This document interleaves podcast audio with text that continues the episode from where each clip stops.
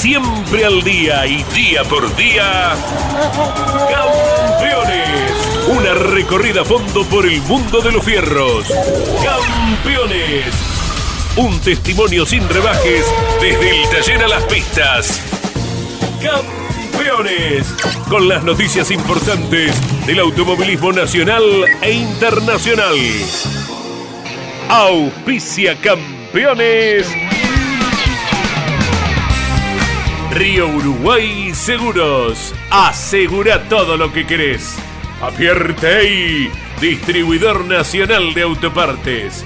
Shell B Power, combustible oficial de la ACTC. Postventa Chevrolet. Agenda, vení y comprobá. Santiago del Estero te espera. Recycled Parts, comprometidos con el medio ambiente. Calificada audiencia de Campeones Radio, tengan muy buenas tardes. El Turismo Nacional ultima detalles para la competencia especial del fin de semana en Buenos Aires con pilotos invitados. Top Race corre en Concepción del Uruguay, donde disputará la penúltima fecha del calendario. Junto a Pablo Culela, Mariano Riviere, Jorge Dominico y Iván Miori, damos inicio a nuestro trabajo aquí en Campeones Radio. Eh, está también, por supuesto, que no lo pusieron en la lista, a Emiliano Iriondo, ¿no? Emiliano Iriondo trabajando también en la producción de campeones. Bueno, Marianito, mucha información, te veo lleno de papeles, ¿no es cierto? ¿Cómo le va, Carlos? Eh, buenas tardes, eh, porque ha quedado mucho todavía del fin de semana, tanto que se ha hablado, se ha analizado, se ha comentado y así lo entendió también la CAF de la CTC porque hay seis pilotos citados de turismo carretera. Uno de ellos ya declaró ayer porque estaba en Buenos Aires. Se trata de Cristian Ledesma. El resto deberá hacerlo la próxima semana y la siguiente. Protagonista también llamado a declarar del TC Pista y en el medio todo lo que se prepara para este fin de semana, lo que usted mencionaba en los títulos esta fiesta del TN con los 200 eh, pilotos. Eh, estaremos cerquita de esa cifra, pero simbólicamente estará muy, muy cerquita de los 200. 42 autos de clase 2, 48 de clase 3 más los de la Fiat Abarth, el IndyCar de Ricardo Juncos, que ya está aquí en Buenos Aires, ha llegado ayer, ya está de hecho en el Autódromo Oscar y Juan Galvez para la exhibición que brindará Agustín Canapino y en el medio de ello, hoy a la tardecita, allí cerquita del obelisco porteño, la presentación oficial de la carrera con autos que van, a, que van a acelerar y tal vez dar alguna vueltita en torno al obelisco, pasadita a las 18.30, 19 horas. Así que una linda movida, toda la que va preparando el turismo nacional, seguramente para una muy buena concurrencia de público en el Coliseo porteño durante viernes, sábado y domingo. Muy bien, en grandes campeones opinaron de los límites de la pista hasta lo sucedido entre Werner y Ursera en San Nicolás. Ayer en campeones eh, o grandes campeones, luego de Claudio Leñani con Campeones News, manifestaban lo siguiente, los integrantes de grandes campeones. En el momento que empezaron con la pintura, ¿es pista o no es pista? En, en Villicún ocurre exactamente lo mismo. Ahora, si yo tengo que ir por el espectáculo que se dio, yo el domingo liberaría todo, menos saltar obviamente los pianos. Si, si Werner no se metía por ahí, no lo pasaba. Coincidimos con eso. Estamos hablando de que tenemos que ver la posibilidad de que haya más opciones de paso. ¿Por qué no liberamos esos lugares para que se pueda correr? Si no, no pasa nada. Y encima tenés más posibilidades de pasar y menos, y menos discusiones y problemas. No sé cómo lo ven ustedes. También hablamos siempre nosotros que hay que hacer o elegir autódromos donde realmente se pasen. Y capaz que ahora los pilotos están enseñando que ese lugar de pintura habría que poner asfalto negro. Sí, a yo, yo. Hay que ir por donde marca el reglamento. Y yo lo que creo que, como dice Angelito, como dice Gabriel también, eso tendría que haber estado liberado en función de que es más, o sea, menos problemático para las sanciones, para verlo, y además para, es mejor para el espectáculo, ¿no? Eh, yo creo que si dan un poco más de amplitud a la pista, hay más sobrepaso y mejor para el espectáculo. Escuché comentarios y opciones que poner serrucho ¿Para qué si eso no molesta? Imagínate eh, la, buena maniobra que salió, ¿para qué le va a poner ese rucho que rompe los Por eso, por, eso, Gaby. Que se te corta una rótula y se chocan entre tres.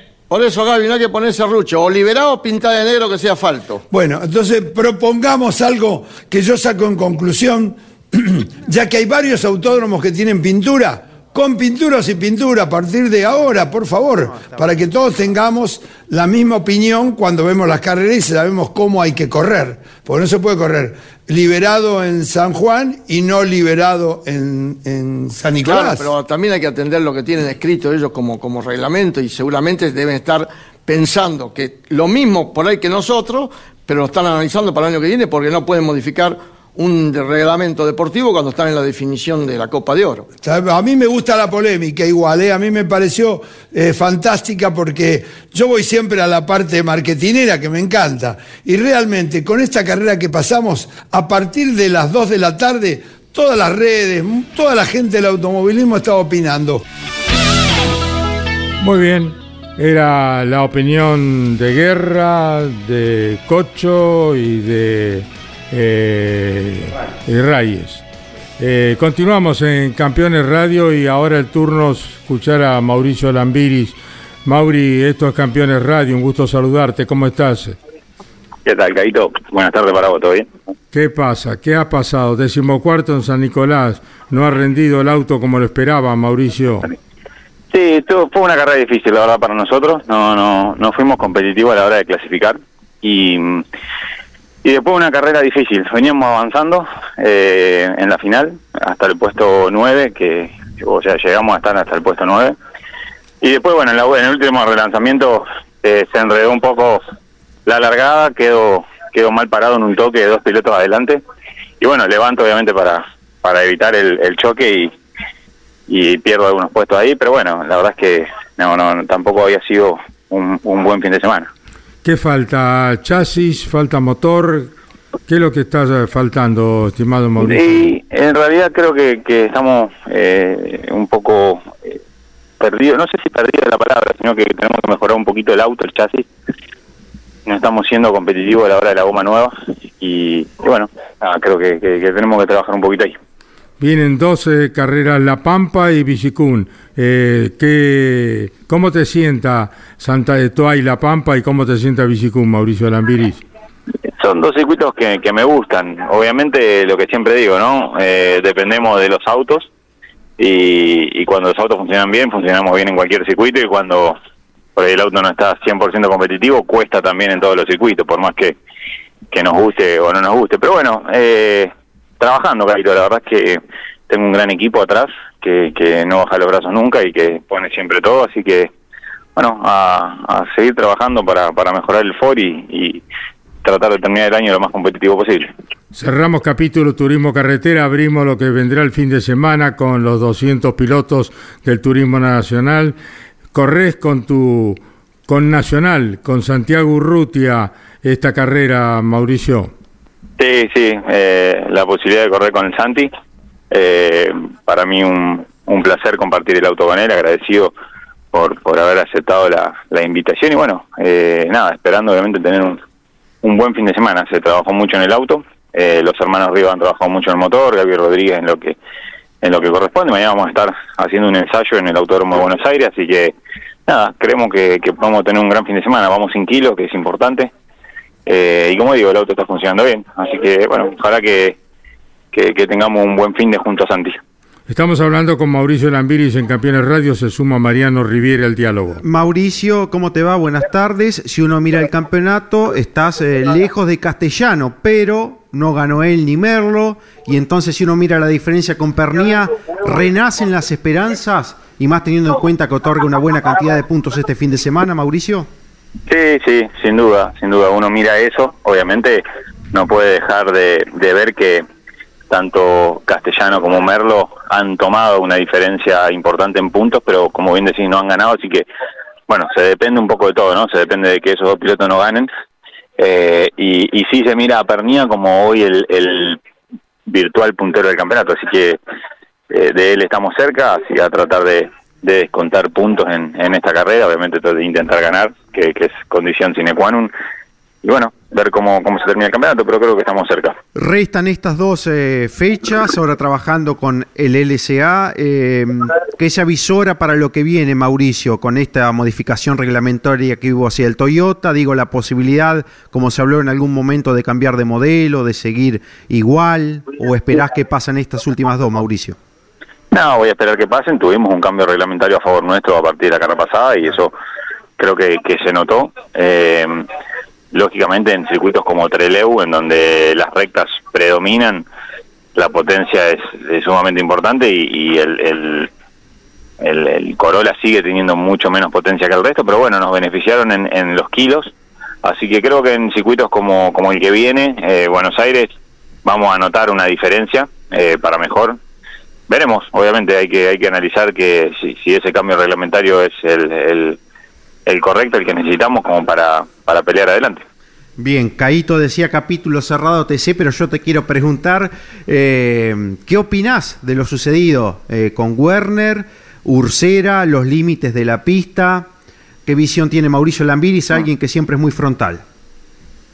No, digamos, yo creo que acá no se trata de, de, visiones, sino de lo que de lo que siempre hacemos. Uno tiene que mantener siempre una misma una misma línea como para, para saber en definitiva cómo correr. Eh, la realidad es que sí se habló en, en, en, la reunión de pilotos de que ese sector no se podía usar en clasificación.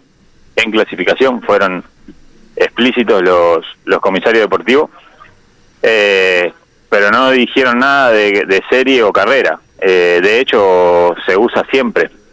Siempre se liberan para tanto para serie y finales siempre se libera ese sector, ese sector y muchos otros eh, de otros circuitos también, ¿no? Pero bueno, se fue explícito para, para la hora de clasificar, que no se podía pasar con la goma derecha, la línea blanca, eh, todo sobre, digamos, no, el tren derecho no podía ir todo sobre lo azul. Pero fueron, como digo, fueron explícitos, dijeron que era para clasificación, no para serie y final. Y entendiendo que, que en muchos otros circuitos eh, eso queda liberado para, para, esas, para esas dos situaciones, digamos, tanto de serie y final, es como difícil, ¿no? El análisis. Yo, de hecho, digamos, hago eh, por ahí una declaración en contra mía, pero yo hice maniobras por ese lugar y me hicieron maniobras por ese lugar. Eh, por lo cual, digamos, es un poco confuso, ¿no? Lo que lo que pasó. Pero bueno, los comisarios deportivos tomaron una decisión y son los que los que en definitiva toman las decisiones, así que lo que lo que ellos digan es lo que tenemos que tener en cuenta para la próxima fecha. Luciano Iriondo. Mauricio, ¿consideras que en la última fecha en San Juan, eh, sobre todo pensando en lo que es esa última curva, el ingreso a la recta principal, puede sentar un precedente de cara al Gran Premio Coronación? No, creo que no, creo que no, porque venimos acostumbrados a correr de una manera.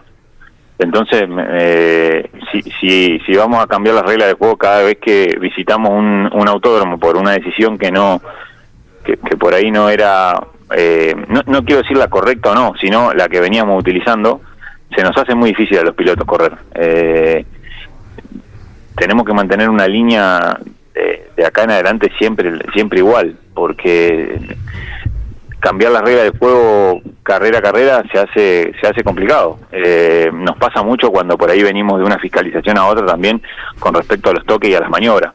Eh, los pilotos necesitamos las reglas de juego claras para, para saber cómo, cómo correr y cómo definir maniobras. Así que no, creo que, que si vamos a San Juan eh, debería ser todo como viene siendo los últimos años, las últimas carreras que, que visitamos ahí, ¿no?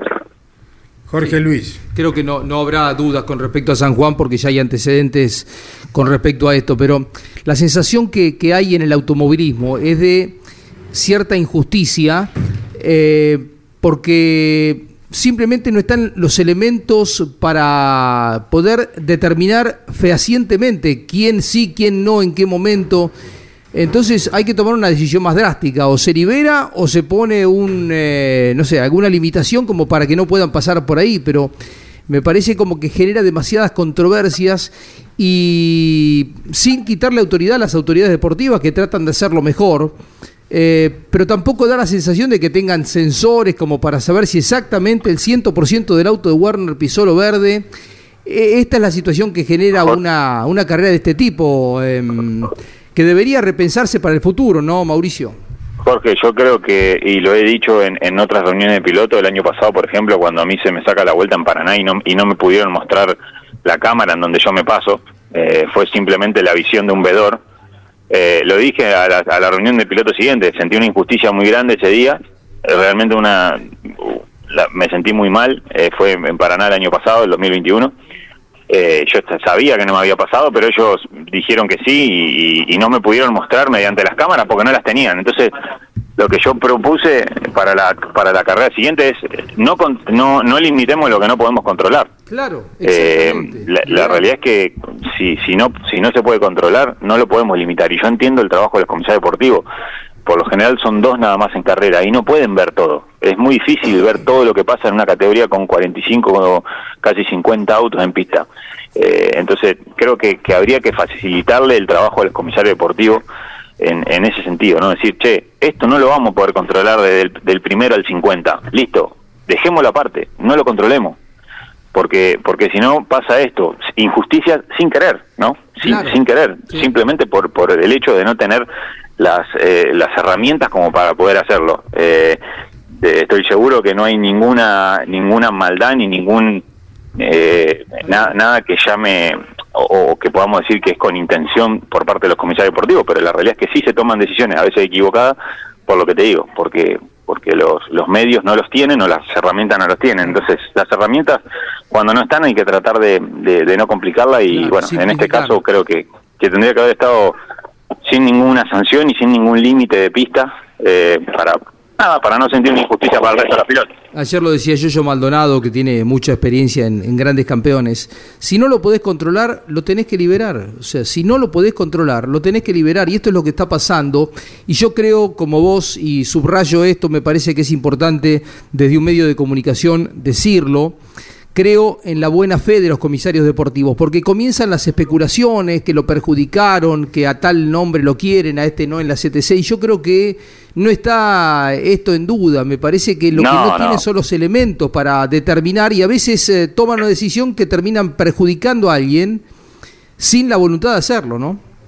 No, no, eso, eh, en es- eso es importante, Jorge, como bien decís, recalcarlo porque no no tiene absolutamente nada que ver con eso. No, no, no, no corresponde decir que los comisarios deportivos tienen un favoritismo por alguien porque porque no lo es así. eh, pero bueno, simplemente lo que te digo, sí pueden tomar malas decisiones. Yo he tenido miles de discusiones con los comisarios deportivos por por decisiones que a mi criterio eh, estaban mal, pero también a veces es lo que te digo, ¿no? Uno tiene que entender que, que a veces la- las, las, las herramientas para, para ver esas cosas no, no son las correctas o, o directamente no las tienen.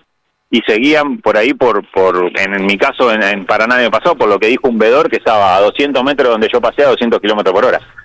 Eh, y, y nada, por centímetros eh, me quedé sin vuelta de clasificación, supuestamente. Entonces creo que ver la posibilidad de lo que podemos controlar, sí, bárbaro, a todos por igual. Y lo que vemos que es difícil por ahí, algunos sí, otros no, directamente no hacerlo, dejarlo liberado y que no exista, porque esto nos hace mal a todos, le hace mal al automovilismo, eh, digamos, a las hinchadas, a la gente que lo ve de afuera, eh, es lo que decís vos, ¿no? Da para empezar a hablar y decir, che, ¿por qué a este sí, a este no? Y la realidad es que eso no existe, es simplemente una cuestión de, de no tener las herramientas para controlar a todo el parque.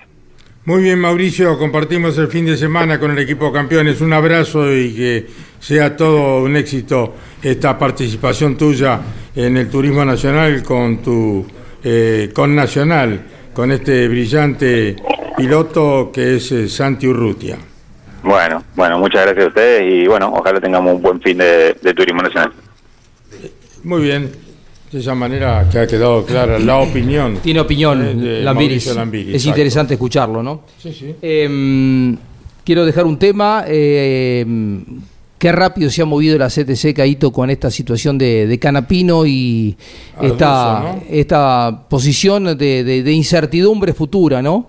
Porque en este momento no se sabe qué va a pasar con el Pro Racing, si siguen, si no continúan, si siguen, de qué forma. Y eh, a las pocas horas ya desde la CTC y el equipo que lo tiene a Canapino en el TC y JP se movieron rápido, le hicieron una propuesta. Es como que no, no dudan, ¿no? Eh, uno ve eh, una, una, categoría, una asociación eh, en permanente contacto con los pilotos, con los equipos para eh, tratar de, fortalecer su posición. Y fortalecer una posición es debilitar la otra, porque en estos días, y todavía con mucha cosa por ver, el TC2000 no se sabe si va a tenerlo Arduzo. Ayer hablé con Valle un buen rato. está tratando de sostener el equipo, ¿no? pero todo está en duda. Mm, sí, se sabe que se vayan Antuoni no se sabe porque a Arduzo también le acercaron una propuesta, así que eh, atención con estas movidas porque mm, podrían posicionar, eh, así como el TN tuvo un crecimiento tremendo y mm, justificadamente se podrá decir que hoy que mm, es la segunda categoría del país y es altamente probable que sea así. Eh, las pick-up vienen en un constante ascenso. Creo que debería que reformular algunas cosas em, del organigrama. Me parece como que es cortito, que deberían ir a series, que deberían ser más específicos, cuidadosos, medidos con el contralor de las cosas, em, pero que ha despertado un interés y que va fortaleciéndose, y si lo suman a Canapino, por lo que mueve Canapino, lo decíamos el lunes, Canapino, Werner, mm, Rossi. Rossi. Rossi, son los tres tipos que. Sí, el gurí ya, mucho menos ya está en. no, no, pero está en la pero digo, los que mueven esos pilotos y tenerlo de un lado y que lo pierda la otra categoría es un contrapeso muy fuerte, ¿no? Sí, y, la rápida reacción a la que haces eh, referencia, Jorge, del ACTC en esta situación de, de Canapino llevó al propio presidente Hugo Mazacane que no suele demasiado bajar de, su caravan, este, donde se reúne con, mucha gente del, ambiente, a ir hasta los boxes, a entrar al box del JP y a charlar y a eh, tener una primera conversación con Canapino de este tema. O sea, rápidamente, más allá de lo que ya Lema había conversado con el propio Agustín, eh, recoge el guante la propia CTC en la presencia del presidente y, levantan el teléfono y hablan y casi que es un repiqueteo permanente con los Arduzo, con los Pernía. Y qué bien que le hacen al automovilismo. Y con Javert, ¿eh? ¿sabes? Que a Javert también lo hablaron. Mm. Que Javert no tiene nada tampoco ahora que, se va a Chevrolet. Pero qué bien que, que, haya una posición de este tipo en el automovilismo, porque imagínate la situación de, de Agustín Caito, que tenía un contrato firmado, la certeza de que va a ganar X cantidad de dinero durante todo el año que viene, y de un día para otro le avisan que no, te llega una carta de documento, el contrato que pierde en validez, y vos decís, si yo vivo de esto, eh, necesito trabajar, como dijo Agustín, y, que a las pocas horas veas que del otro lado se interesan y se preocupan y te presentan, eh, vamos a ver de qué forma, pero... Eh, significa ponerte de tu lado en un momento difícil, o sea, desde lo anímico también. Tiene un valor extraordinario todo esto que ha pasado y que contaron muy bien los muchachos en la transmisión. Lo hablamos en Mesa de Campeones, pero es largo el tema, ¿no? Para un piloto que se siente que perdió el trabajo, que se le derrumbó el ingreso más importante o caso, porque debe ser parecido a lo que ganaba en el TC2000 con el contrato con lo del turismo carretera. Y que te aparezca una alternativa sustituta tan rápido es, es maravilloso, ¿no? Así que yo creo que hoy el corazón de Canapino está con la CTC. Sí, tiene la, validez de esto que, que vos decís, pero también por otro lado, hasta dónde es tan genuina la ayuda a la persona o vas un poco más allá pensando en lo tuyo y en tu categoría y en desmedro o en intentar que se termina de hundir la otra? Porque también hay un poco de, todo esto en el juego. ¿eh? Por supuesto. No todo es corazón.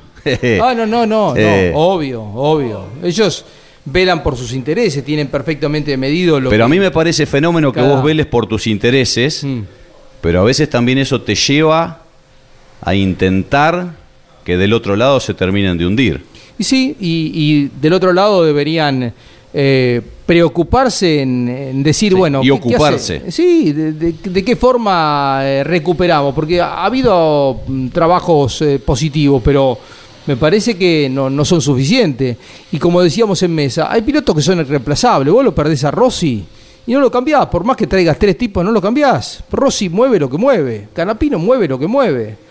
Cuando vos lo perdiste en el TC2000 a Warner hace tres años, dijimos en aquel momento, es muy duro. Se te va Girolami a correr afuera, bicampeón de la categoría. En menor medida, se te fue un Ursera, lo tuviste a Valentín Aguirre, que despierto, en expectativa. Con Ledesma no hiciste nada. Ortelli en su momento dijo, yo quiero correr en el TC2000. Y no hicieron nada para que, que Ortelli corriera en el TC2000. Y está bien, Guillermo, que a lo mejor seguramente no es más, no es tan rápido como era hace 15 años, 12 años, pero es Ortelli, ¿viste? Movete, Sí. movete. O sea, la CTC se preocupa por Ponce, no es el Ponce de hace 10 años, de acuerdo. Se preocupa por Fontana, Norberto está 28, es Fontana. Se preocupa por Ledesma. ¿Qué te falta para llegar al presupuesto? Y los acompaña y los, y lo- los potencia. Y uno no ve del otro lado, al contrario, dice, ¿cuánto vale el motor tanto? Ponela, sino que venga a correr eh, Jorge Leñani. No es lo mismo, no es lo mismo, no es lo mismo. No, es que no van a- se van a quedar sin que ni siquiera pueda ir a correr Jorge Leniani. Eh, porque a esto que vos decís de, de Rossi, que terminó su participación el año pasado, le sumás lo de Canapino, le sumás una alta probabilidad de que también deje el TC2000 Arduzo, de que lo mismo suceda con Javert y a Pernía que lo llaman y lo llaman y lo llaman. Eh, ¿Quién te queda? Yo creo que Leo se va a quedar, me parece. a Pero ¿eh? quién.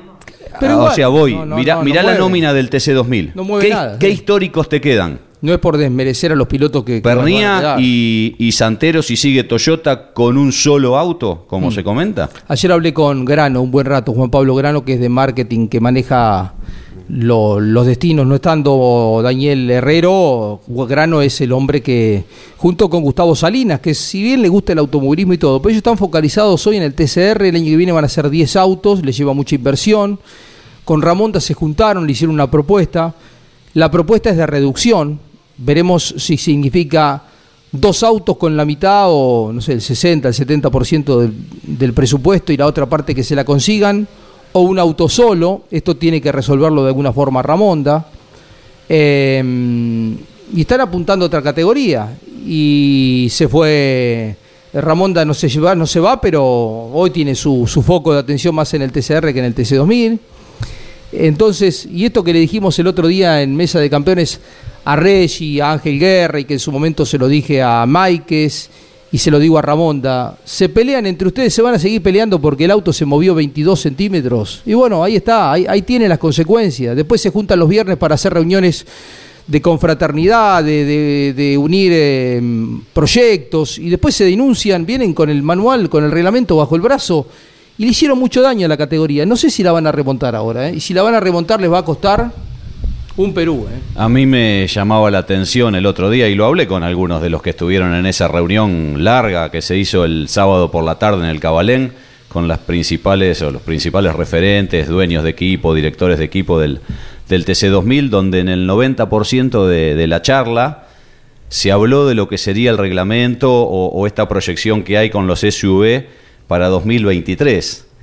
Y lo fresco de ese fin de semana era la ida de Chevrolet. ¿Viste? Y, y- y yo se lo, se lo dije a alguien, esto es como que si se te está prendiendo fuego la casa y vos estás pensando en el cantero con flores del jardín. O sea, estás viendo otra realidad.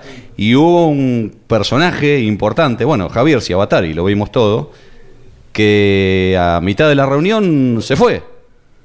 Y cuando le consulté por qué se había ido, me dice, porque antes de hablar de eso que estábamos hablando, y yo lo planteé, hay una lista así, una carilla con 50 temas que son urgentes.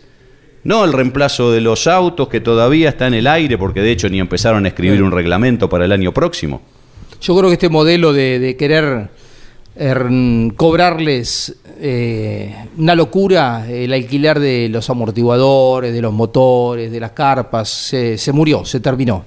Vos tenés que, no digo ayudar a los equipos, pero por lo menos no asfixiarlos, ¿no? Y este es un modelo que en algún momento incorporó Pablo Peón, eh, que le habrá servido cuando tenían cinco fábricas, cuatro fábricas, pero que de a poquito lo fue asfixiando, asfixiando y lo lleva a esta situación. Así que seguimos de cerca, porque como les dijimos un montón de veces a los dueños del grupo Clarín, de, que manejaban la categoría, a Peón, a Levi, nosotros nos interesa que le vaya bien el automovilismo, nos interesaría que le vaya muy bien al TC2000. No nos hace gracia hay quienes sí porque están del otro lado del mostrador. Ah, Está muy parcializado, muy dividido, hay mucha grieta en el automovilismo, entonces algunos están queriendo que se muera, que se caiga. Nosotros no, no ni que se caiga esta ni la otra. Queremos que le vaya bien a todas. Pero que hagan las cosas como la tienen que hacer para que no se, no se desbarranque, ¿no? Y no solamente las figuras mencionadas que han sido tentadas para las TC Pickup, sino que ayer, por ejemplo, en La Plata probó Matías Cravero para sumarse al Mouras, actual piloto del TC2000, Turismo Pista, eh, entre otras categorías. Hoy está probando Eugenio Provence, un auto de Galarza, piloto de TC2000 y TC2000 Series. Está confirmado que Tommy Posner el año que viene corre en el Mouras, proveniente de la Fórmula, eh, hizo alguna carrera de TC2000 Series y actualmente corre en la clase 2. Y así muchísimos pilotos forjados en la Fórmula o que han pasado por el TC2000 Series que ya corren actualmente en el TC Pista Mouras o TC Mouras. O sea que no solo la CTC apunta a las figuras, sino también a aquellos jóvenes que se destacan en categorías menores de la CDA y que luego no tienen la posibilidad de seguir haciendo la escalera por razones presupuestarias, falta de auto, falta de, interés, lo que sea, del otro lado le brindan la posibilidad para correr. Exactamente. Bueno, eh, ha sido abordado con seriedad, con respeto y con, con todos los conocimientos del equipo campeones que hace 49 años sigue el automovilismo y tiene derecho a una opinión certera. ¿Cómo? 59, me, me robé 10 años. 59 años llevamos, sí, señor. ¿Eh? Se pasan rápido. Se pasan rápido. Bueno, se está implementando el libro de la vida de Roberto Mouras, del gran ídolo de Carlos Casares del país, del querido príncipe. Eh, Daniel Meiner con Claudio Daniel Leñani están trabajando improbamente para este libro que estará, si Dios quiere, en febrero, cuando es el aniversario, o sería el aniversario del cumpleaños de Roberto. ¿Cómo te va Claudio? ¿Cómo te va Daniel? Caíto, Daniel, Hola, Caíto, ¿cómo si no estás? recuerdo mal, es el cumpleaños número 80, ¿no? De Roberto. Eh, O- 75, 75. 75. 75 años estaría cumpliendo Roberto el 18 de febrero. El El 16, ¿no fue? 16 de febrero, 16 de del febrero. 2023. Bueno, yo ahora te voy a dejar en 75 diálogo con Daniel Winnie, pero te cuento que el miércoles que viene, le decimos a todos los hinchas de Chevrolet y del automovilismo, nos va a estar acompañando acá en los estudios de Campeones Radio Natalia Mouras. ¿Mm? Vamos a hacer una linda nota con Natalia que nos va a dejar un testimonio para el libro que estamos haciendo y que vamos a estar presentando el 16 de febrero en la sede de la ACTC, ahí en la calle Bogotá. La vida de Roberto Moura. Daniel, contanos cómo va todo eso. Bueno, todo, todo bien, eh, Carlos. Lo que quería este, particularmente agradecer a toda la gente de Carlos Casares, que evidentemente se, esto fue un, un reguero, ¿no? Este, de boca en boca fue el tema de que estábamos preparando un libro sobre Roberto. Y la verdad que toda la gente de Carlos Casares eh, quiso participar, con alguna anécdota, con pasando algún otro contacto. Y bueno, tuvimos la suerte de llegar a mucha gente vinculada a Roberto. Y la verdad es que los testimonios este, valen la pena porque vamos a descubrir al otro Mouras, ¿no es cierto? Al que conocían sus vecinos de Carlos Casares y no al piloto que, bueno, todos nosotros, por lo menos los que tuvimos la oportunidad de verlo en, eh, correr, eh, sabemos de, su valía como piloto. Pero hay un Roberto Mouras muy, eh, muy humano que muchos vecinos este, nos van a dar hermosos testimonios y hermosas anécdotas del comportamiento de Roberto en, en- en Carlos Casares. Vas avanzando permanentemente, Daniel, y buscando testimonios y quedarán reflejados indudablemente en este libro sobre la vida del gran Roberto Mouras. Esperamos que sí, Carlos, esperamos que sí. Eh, esta semana dimos con Alberto Malatini, todo el mundo lo conoce a Jorge Malatini, Claro. el gringo, el maestro de, de las acrobacias aéreas. Bueno, él me contactó con su primo, con su primo Alberto Malatini, que fue el primer acompañante de Roberto cuando Roberto se lanzó al automovilismo nacional, o sea, esas carreras del turismo mejorado anexo J. Sí, señor. Y bueno, eh, con sus 80 años está con una lucidez bárbara, todavía trabaja en su tornería. Eh, y bueno, me contó algunas anécdotas bárbaras de esas primeras carreras y me hablaba siempre, eh, hacía hincapié en la paciencia y la calma que tenía Roberto para encarar todos los problemas. Porque han corrido en ripio, se le han roto la luneta, el parabrisas, se han desbandado neumáticos y él me contaba que esos momentos lo incomodaban mucho porque era pérdida de tiempo.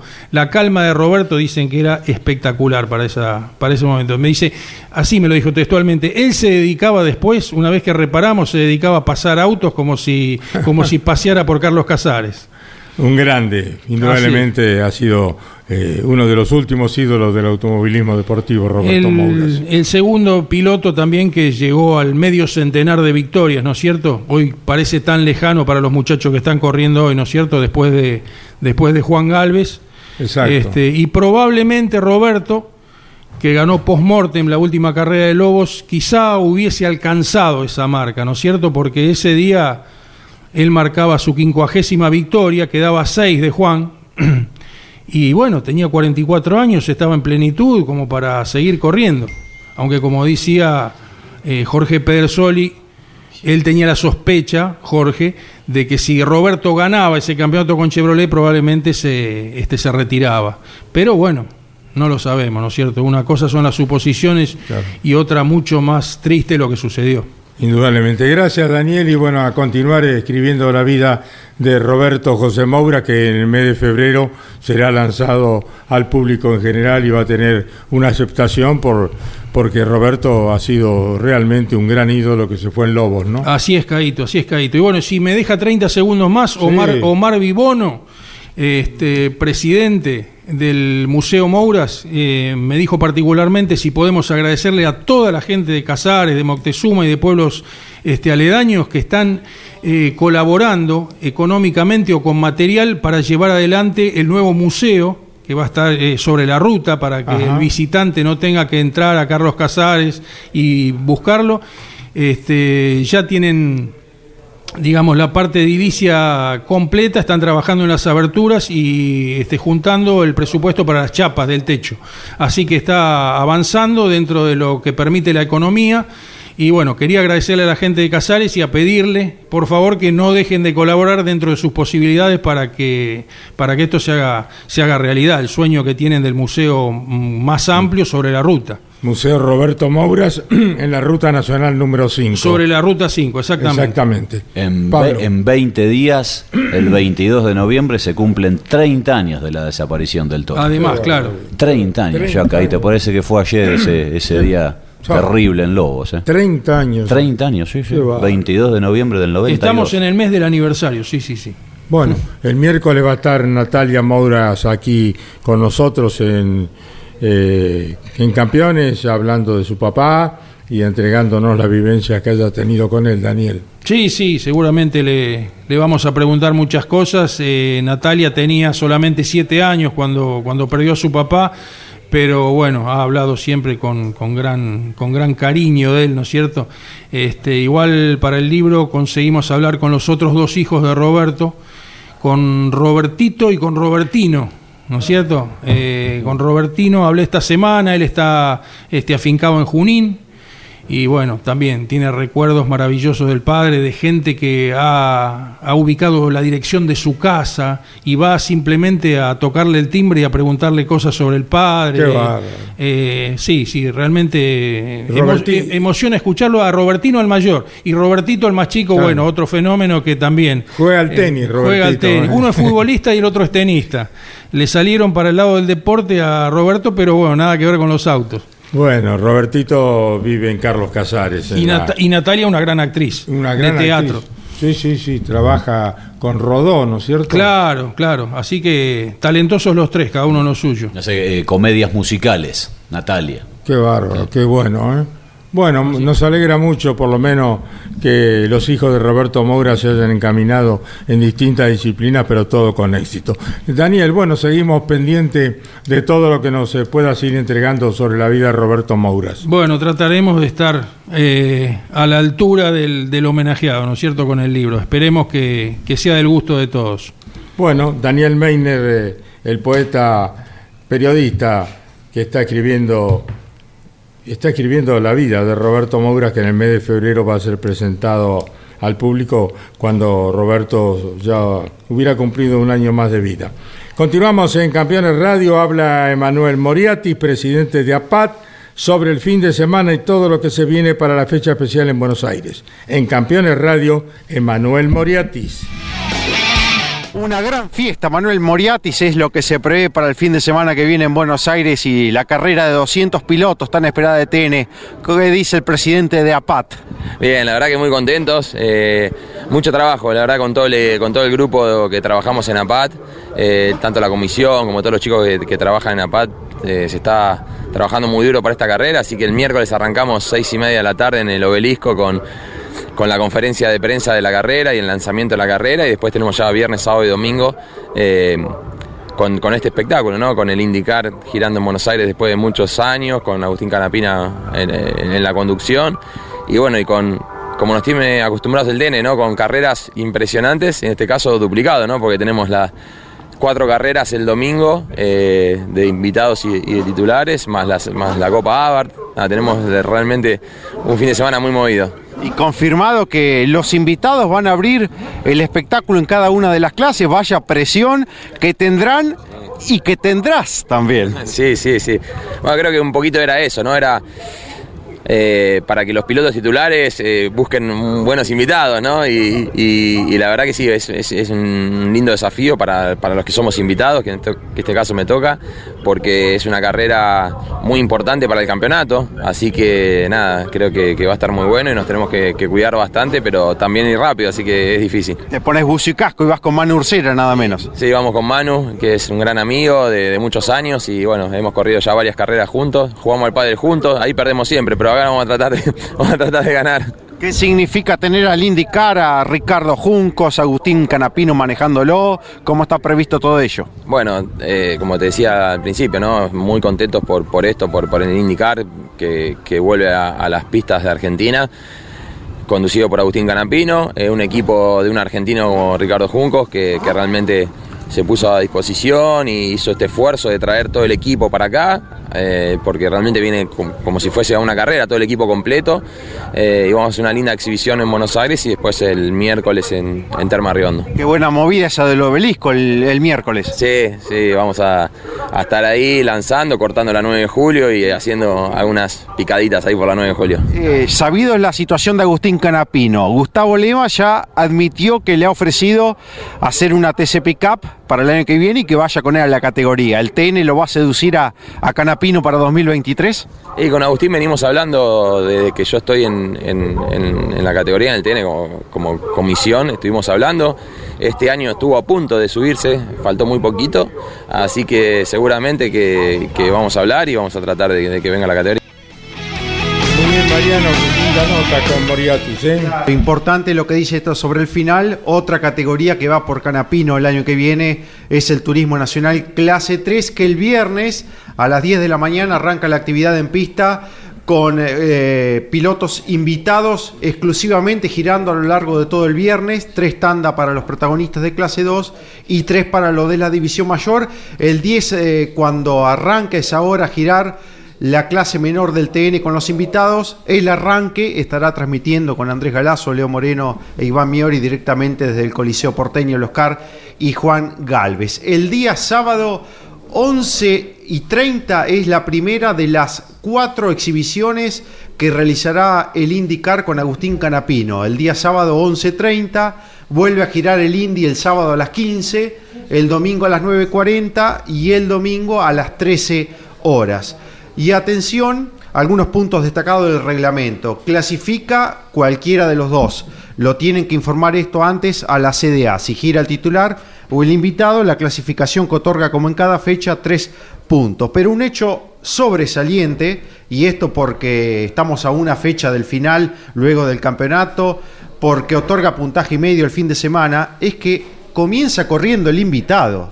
O sea que tendrá toda la responsabilidad el piloto invitado de definir su carrera y de llegar con el auto entero para el titular, que es el que cierra el espectáculo el domingo, algo que no estaban de todo de acuerdo los pilotos y equipos, pero que fue la decisión de APAT, de hecho lo decía recién Moriatis, para generarle presión a los titulares de que busquen buenos invitados.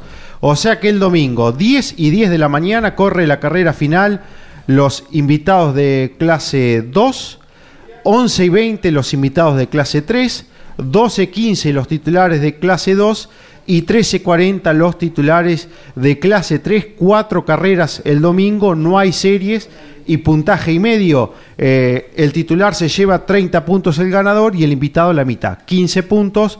Así que habrá mucho en juego el fin de semana y reitero, a una fecha de terminar la temporada del TN. Bueno, y hablando de TN, uno de los protagonistas fundamentales de esta categoría es de Villa Mercedes, San Luis, y se llama Javier Merlo. Estos campeones radio, un gusto saludarte, Javier, ¿cómo estás? ¿Qué tal? ¿Cómo andan todos ahí en la mesa? Muy bien, yo viajando en este momento. Viajando a Buenos Aires, Javi. Sí, por llegar, por llegar, porque vamos a estar participando del evento de hoy con el auto, así que bueno, nos venimos un día antes. Bueno, Javier Merlo en Campeones Radio dialoga con Mariano Riviere. Javi, ¿cómo te va? Buenas tardes. Eh, ¿Qué conclusiones quedaron del ensayo realizado la semana pasada con Marquitos Quijada y qué opinión te merece esto que el invitado tenga la gran responsabilidad de arrancar corriendo el domingo? La verdad es que nos fue muy bien en la prueba, pudimos tener todas las vueltas. Eh, más que nada la base de la prueba era la adaptación de Marcos, que Después que se subió nos dimos cuenta que no hacía falta tanta adaptación, la verdad es que no muy rápido desde entrada. Y, bueno, así que nos enfocamos, cuando vimos que estaba todo muy rápido, a tratar de probar cosas del auto, setup, para llegar un poco más eh, más fino al, a Buenos Aires. El auto ya está funcionando bien y por ahí cuando ya funciona bien es difícil encontrar un gran salto. Pero bueno, pequeñas cositas que creemos que podemos llegar mejor. Así que fue todo, todo muy positivo. Y en cuanto a la participación de los pilotos invitados, bueno, eh, la verdad es que es muy sobre la hora y, y nada, todavía no está ni el RPP, pero bueno, eh, estoy contento con el invitado que tengo, le tengo mucha fe, me hubiera gustado que clasifiquen también, pero bueno, eh, sea como sea, le tengo mucha fe. Claro, porque es una única clasificación eh, así larga, le contamos a los oyentes, ¿no? Así largará la carrera de invitados y como termina el invitado, largarán ustedes los titulares. Bueno, Marcos decía que no te sorprende demasiado la adaptación, de hecho corrió el año hasta el año pasado en la clase 3 y con buenos resultados. ¿Tiene experiencia como para afrontar este desafío? No, totalmente, por eso lo elegí, había visto ya cámara a bordo de él, eh, lo venía siguiendo y el año pasado subió un auto igual al mío, un Toyota de generación vieja, así que fue por eso también que lo elegí, por la altura, por muchas cosas que tuve en cuenta, pero pero sí, yo me refería a adaptación de, nada, de por ahí limar las, las primeras veces y estar cerca, pero no, de entrada era muy rápido, así que bueno, re contento con el invitado y ahora digo, ¿cómo no clasificamos? Le tengo mucha fe. Claro, porque es opcional, eso sí, es opcional de quién afronta la clasificación. No, eso sí, ya está decidido que clasifico yo. Eh, venimos haciéndolo bien durante el año y, prefiero hacerlo yo. Me siento confiado, me siento bien, pero bueno, lo que te decía es que hacer como una como especie como hacía el TC2000, ¿no? Que clasifiquen los dos, me hubiera gustado, pero ya está. Claro, sí, sí, sí, acá no se suman las vueltas ni se da la opción a que clasifiquen los dos. ¿Y qué quedaría si hay algo todavía por evolucionar del Toyota o si lo lograron eh, mejorar en esta, en esta prueba de San Luis? Viste, como te decía, es muy difícil por ahí dar un salto porque el auto funciona y habla muy bien. La debilidad nuestra ya lo saben todos, que es la aceleración recta. Eh, en Buenos Aires esperemos que no haya tanto, eh, que no influya. Mm, supuestamente no influye tanto. El año pasado anduvimos más o menos bien.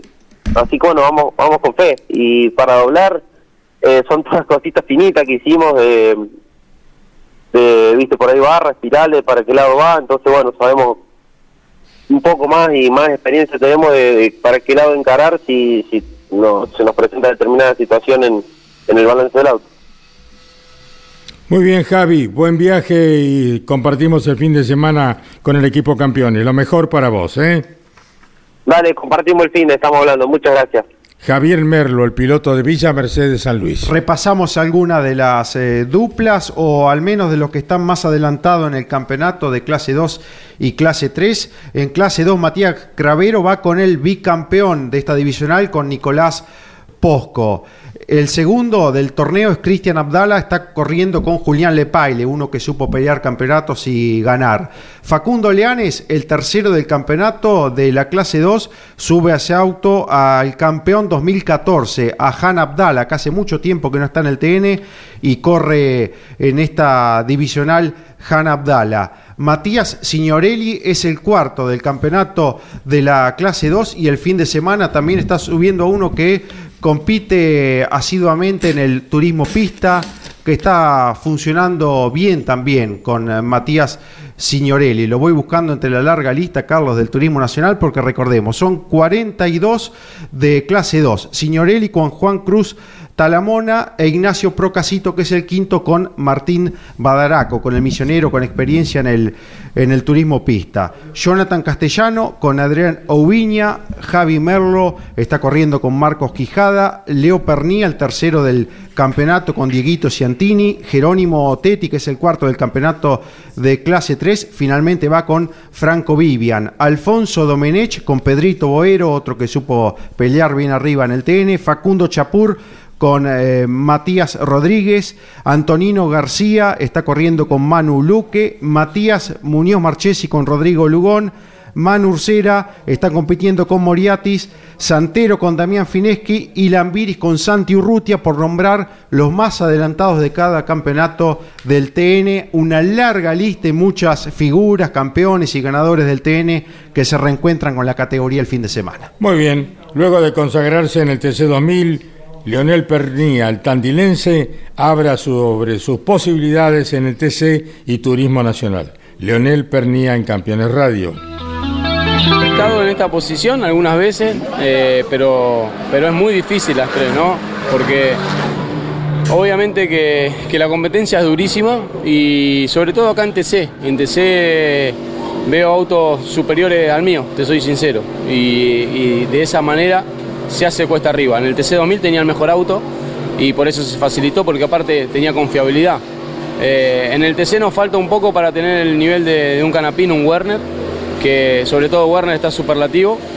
Y, uno sueña, pero sabes que no está en tus manos el hecho de, ser campeón. Eh, tienen que pasar muchas cosas. Obviamente vamos a dar pelea y, y lo peleas como si tuviera el mejor auto de la categoría, pero no es el caso y en el turismo nacional sabemos que tenemos grandes posibilidades de lograrlo. En el turismo nacional puede ser clave, sin dudas, el próximo fin de semana. Sí, sí, de Buenos Aires hay que salir bien parado, hay que sumar, hay que sumar fuerte en Buenos Aires. Y obviamente si se puede ganar mejor todavía. Eh, y ahí siento que tengo la herramienta también para, para ganar y nos falta la confiabilidad, abandonamos el 50% de las carreras y así todos estamos primero de los que, de los que hemos ganado. Así que ahí tengo, tengo la herramienta, tengo un gran compañero de equipo, Bochita Ciantini, y un gran equipo por detrás que estamos en un, en un muy buen nivel. En el TC2000 estas carreras siempre te sentaron muy bien. Claro que en el turismo nacional, si se quiere, es toda una novedad, ¿no? Pero bueno, Buenos Aires, el, el, circuito, es un ambiente en donde te moves cómodo. Sí, si bien el formato es diferente, porque son dos carreras, no es con, con cambio de piloto, eh, me, entiendo esta carrera, me parece que podemos sacar una ventaja a los que tenemos experiencia en este tipo de carrera. Y nada, trabajar en el auto y confiar mucho en el invitado. ¿Te gusta lo que ha organizado APAT? Está terrible, ¿no? Por lo que se ve y, por lo que vienen generando y, y, por la publicidad que le están haciendo a la carrera y por traer un indie eh, y porque va a ser una carrera con muchísimos pilotos. Eh, entiendo que han vendido muchos VIP también, las empresas. Y, pinta para un fin de semana increíble y la verdad que no me sorprende porque entiendo que la dirigencia está haciendo las cosas muy bien. La palabra de Leonel Pernía. Les recuerdo que hoy miércoles a las 21 está Dama Fierrera con Mari Leñani, habla con María de los Ángeles Hansich, que hoy cumpleaños, la negra que es eh, la que maneja el auto piloto en el turismo nacional, María de los Ángeles Hansich, hoy está de cumpleaños y está esta, noche a las 21 en Damas Fierrera, repite el jueves a las 15 y el sábado a las 13 horas. Y hoy también cumpleaños Claudio Ursera, el papá de Manu Ursera, está cumpliendo años. A ambos muchas felicidades en el día de su cumpleaños. Mariano. Anoche decíamos eh, reunión como cada martes de la CAF de la CTC y muchos citados. Uno ya declaró, Cristian Ledesma, por aquel incidente del cual fue protagonista en la, en la última curva tocando a Esteban Gini en el desarrollo de la competencia. Esteban Gini que también deberá declarar el día 15 de noviembre a las 15 horas. Además, Citados Josito Di Palma para el próximo martes, Santiago Mangoni, Alan Ruggiero, ambos involucrados en el toque en la curva número uno, donde también estuvo Gabriel Ponce de León. Sergio Aló, lo dicho Esteban Gini y Maxi López del TC Pista, muchos a declarar después de lo que ha dejado la comentada carrera de San Nicolás y antes de Toay de la Pampa. Ya en vistas a lo que será la próxima presentación en Toay, están en venta las entradas anticipadas. La general 3.200 pesos. Si se compra hasta el miércoles 16 en los locales donde se está vendiendo allí en, Santa Rosa y en la provincia. 5.000 la tribuna preferencial, 7.000 pesos los boxes, repito, ya están en venta y estos son los precios de las anticipadas para lo que será el TC. Viernes 18 y sábado 19, recordando que el domingo no habrá actividad. Exactamente. ¿Cómo le va, Emiliano? Muy bien, Caito, muchas gracias. Buenas tardes. Eh, para agregar a lo que mencionaba Pablo, ese mismo fin de semana va a haber Procar en La Plata y Turismo Pista en Olavarría, que va a estar definiendo su campeonato. En tu pueblo. Exactamente. ¿Qué va a suceder con esas dos categorías ese mismo fin de semana? Recordemos, el domingo 20 inicia el Mundial de Qatar con el partido entre los locales y Ecuador. Bueno, no habrá cambio de cronograma para ninguno de los dos. Van a estar compitiendo el domingo. Recordemos, el Turismo Pista tiene televisación por parte de Canal 13 y TC Sports, pero terminan antes del mediodía por estas cuestiones eh, obviamente contractuales, así que el turismo pista no va a cambiar y el Procar tampoco, no tienen televisación de manera formal, sino streamings eh, por YouTube, así que ambas categorías, tanto el turismo pista como el Procar 4000, van a estar llevando a cabo sus cronogramas habituales ese fin de semana. Muy bien. Eh, finalmente se conoció la sanción al equipo Red Bull. ¿eh? Esto se venía hablando mucho porque excedieron el, el, presupuesto que estaba reglamentado ya, lo que cada equipo podía gastar como máximo en 2 millones de dólares. Se excedieron y la sanción es una multa de 7 millones de dólares a Red Bull. Eh, es un valor importante, Eh, pero dada la gloria deportiva y cuánto te pudo haber servido excederte en ese presupuesto si es que le sacaste provecho y eso te permite ser campeón, no deja de ser un vuelto, ¿no? Por el rédito que, que le termina dando. Eh, falleció Mauro Forghieri, Sí, que fuera director deportivo de Carlos Alberto Reutemann y de Niki Lauda en esa época importante de Ferrari. Bueno, a los 87 años ha fallecido en Italia quien fuera dirigente de la Casa Ferrari durante muchos años, Mauro Forghieri. Director técnico Caito, que en, en aquellos años, porque ahora hay de cada área especialistas, Claro. pero usted Claro. lo, lo- lo tiene más que claro, hacía todo, aerodinámica, Todo, eh, todo, todo, todo. de punta a punta el auto, y estuvo trabajando en Ferrari desde el 62 hasta el 87, ¿eh? uno de los próceres en el, en el diseño y en la construcción de una de las épocas más lindas, ¿no? de los 60 hasta mitad de los Exacto. 80 de la, de la Fórmula 1. Nuestro recuerdo para ese gran eh, técnico que fue Mauro Forghieri. Muy bien, final. Nosotros volvemos mañana, si Dios quiere, a las 12. Chau, campeones. Auspicio campeones. Río Uruguay Seguros. Asegura todo lo que querés. Apierte distribuidor nacional de autopartes. Shell B Power, combustible oficial de la ACTC. Postventa Chevrolet. Agenda, vení y comprobá. Santiago del Estero te espera. Recycled Parts, comprometidos con el medio ambiente. Lo que necesitabas saber lo escuchaste en Campeones. Ahora seguí en Campeones Radio, porque las noticias no paran. Campeones Radio, 24 horas de música y automovilismo. Campeones Radio. Una radio 100% automovilismo.